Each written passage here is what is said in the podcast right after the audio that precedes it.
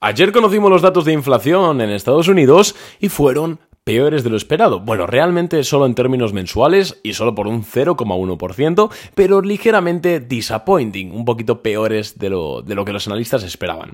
En este podcast vamos a comentar los datos de inflación en Estados Unidos de ayer, que tuvimos durante, bueno, del mes de noviembre, que son los de noviembre. Vamos a comentar también lo que tenemos para hoy, que es la decisión de tipos de interés de la Reserva Federal y vamos a ver sobre todo qué esperamos que hagan las bolsas, en qué empresas estamos invertidos nosotros, qué empresas nos gustan, cuáles no nos gustan y pues un poquito un resumen y un recap de cómo está la situación ahora mismo tanto de mercado como a nivel económico. Antes de nada, como siempre, podéis seguirme en Instagram, arroba arnau barra baja invertir bolsa. Por ahí compartimos por historias y por reels y por todos los formatos posibles por Instagram, pues un poquito el día a día del mercado, cómo abre, cómo cierra, qué compramos, qué vendemos, un montón de contenido, 100% gratuito. Oye, pues nos esperamos por ahí. Y por supuesto recordar que voy a tener que repetirlo hasta, hasta, que, hasta que entremos en 2024, que en 2024, valga la redundancia, vamos a subir los precios de Boring Capital. Así que si estabas pensando en contratar, en no contratar, pues que sepas que eh, yo lo haría antes de 2024 porque te vas a ahorrar un dinerillo que aunque, insisto, va a seguir saliendo rentable para los clientes porque al final el precio de Boring Capital es muy bajo teniendo en cuenta las rentabilidades que, ofrecemos y o sea, que, solemos ganar y que además, teniendo en cuenta que 2024 tiene pinta de ser un buen año para los mercados, para nuestra estrategia, va a seguir saliendo rentable, pero oye, si te puedes ahorrar unos eurillos, pues siempre está, siempre está mejor. Así que para ello, boringcapital.net y dicho esto, vamos ya a echarle un vistazo a los datos de inflación, que en términos generales, recordemos que el IPC, el índice de precios del consumo, la inflación al consumidor, llamadlo como queráis, se, eh, se publica con un dato doble, el IPC general y el IPC subyacente. El IPC general es una cesta de la compra que incluye pues los precios, o sea, la, ponderación de la cesta de la compra promedio del americano en año base, creo que es 2020, y el subyacente. es lo mismo, pero sin tener en cuenta ni los precios de la energía ni la subida de los precios de los alimentos, ¿vale? Entonces la diferencia entre los dos es que el IPC general tiende a ser más volátil porque si sube la gasolina o baja la gasolina, el petróleo, la energía, etcétera, que suele ser algo mucho más variable, pues sí que tiende a moverse más, mientras que la subyacente mide un poquito lo arraigada que está la inflación en la economía, lo estructural que es. El IPC general en Estados Unidos se situó en el 3,1% en términos interanuales frente al 3,2% que vimos durante el mes anterior. Es decir, en términos interanuales, el IPC ha bajado una décima. En cuanto al IPC subyacente, se ha situado en el 4%, mismo dato que tuvimos durante el mes anterior en octubre y mismo dato que el que esperaban los analistas. El 3,1 del IPC general también eh, estuvo en orden con las, con las previsiones de los analistas. Sin embargo, Arnau, si me estás diciendo que la inflación ha salido exactamente como los analistas pensaban, ¿por qué me dices y por qué me pones en el título que la inflación ha sido peor de la esperada?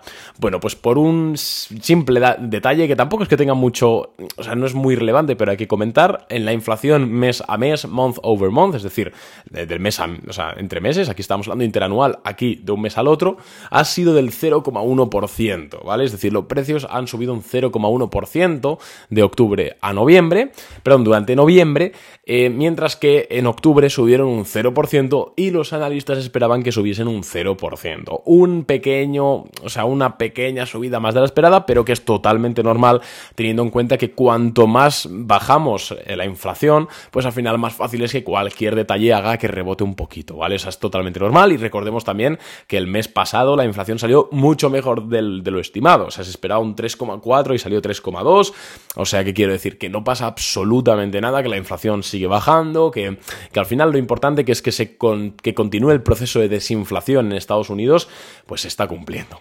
Y de hecho, si echamos un vistazo a los mercados, pues podemos ver eso. O sea, al principio de la sesión sí vimos una caída, vimos que los índices llegaron a caer un 0,3, 0,4%, no más, y luego finalmente pues cerraron el Dow Jones un 0,48% al alza, el SP500 un 0,46% y el Nasdaq un 0,7% al alza. Es decir, los mercados mostraron algo sí de resquemor ahí al principio, pero recuperaron rápidamente. Básicamente el dato de, inflación de ayer, yo personalmente y en Boring Capital lo hemos catalogado de algo em, totalmente normal, dentro de lo esperado, que puede salir a veces un poquito mejor, un poquito peor, términos mensuales, etcétera, pero no es, no es muy relevante. Y de hecho es que los mercados cada vez estamos viendo que de unos meses hacia esta parte, los mercados le están dando menos importancia a los datos de IPC. Antes, no sé si os acordáis, hace un año, hace dos, salía el dato IPC y ¡boom! Los mercados bajaban un 2%, luego una sesión subían un 3%, luego daban una voltereta. Ahora no, ahora la verdad es que llevamos unos 2, 3, 4 meses donde el día de publicación de dato IPC, de IPC mensual, la verdad es que los mercados pues sí reaccionan porque tienen que reaccionar, pero no es ni de lejos lo que veíamos hace unos meses. Un claro, una clara señal de que a los mercados ya no les importa tanto la inflación porque tienen ya muy claro que la inflación tiene una tendencia a la baja y lo importante es aquí lo que va a hacer la Reserva Federal, el tema de los tipos de interés.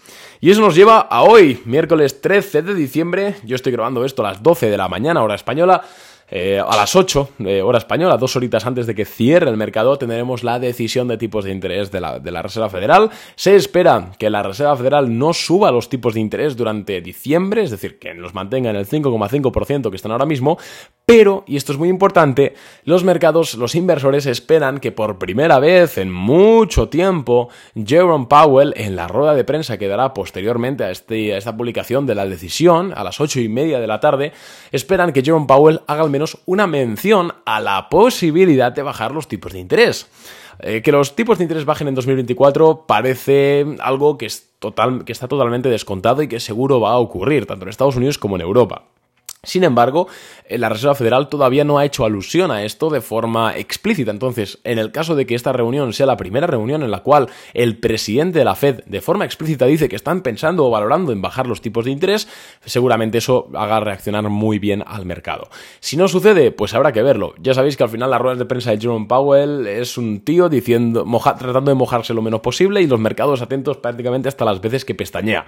Cualquier tic, cualquier palabra fuera de, de tono o cualquier cosita hace que los mercados suban o bajen de forma vertiginosa, que a priori y normalmente luego no tiene mucho sentido, pero ya sabéis que la bolsa es así. Así que hoy desde luego hay que esperar volatilidad de los mercados y qué estamos haciendo nosotros en Boring Capital, qué, acciones tenemos, estamos comprados, vendidos, ¿Qué, en qué situación estamos. Bueno, pues eh, tenemos una única posición en cartera que ayer terminó un 0,28% al alza. No os puedo decir cuál por respeto a los clientes porque todavía de momento solo le ganamos un 1,2%. Entonces, no puedo revelar, de forma pública cuál es hasta que no le ganemos un poquito más o hasta que la hayamos cerrado. Pero bueno, bastante contentos de momento. Una empresa que pinta bien, una empresa relativamente pequeñita, 2.000 millones de dólares de market cap. No es tecnológica, pero es cierto que estamos mirando muchas empresas tecnológicas.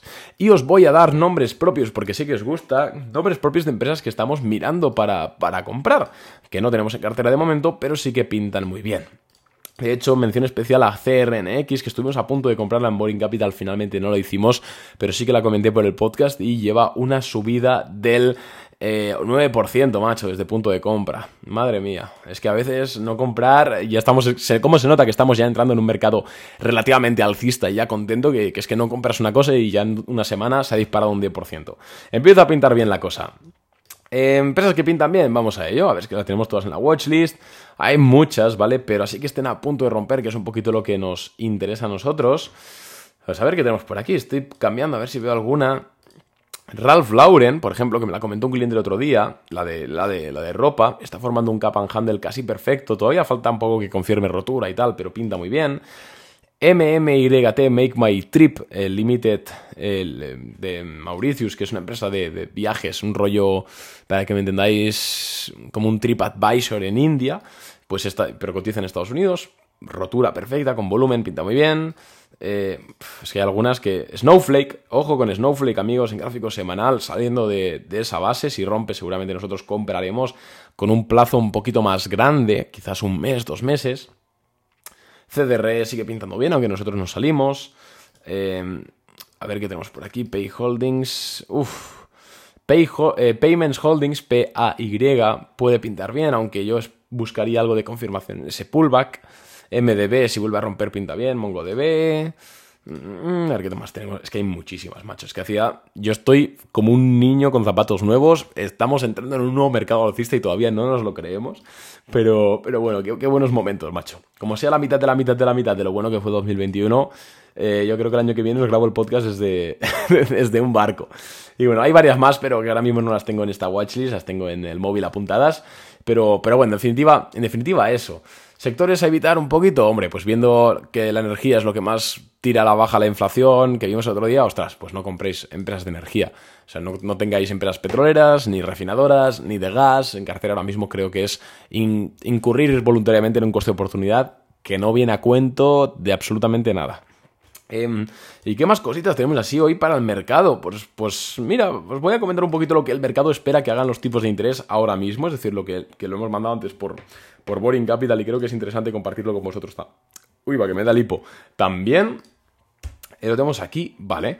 Mira, ahora mismo el mercado espera que bajen, bajen un 1% los tipos de interés en, entre un 1 y un 1,5% de los tipos de interés en 2024, ¿vale? Eso es lo que el mercado espera ahora mismo.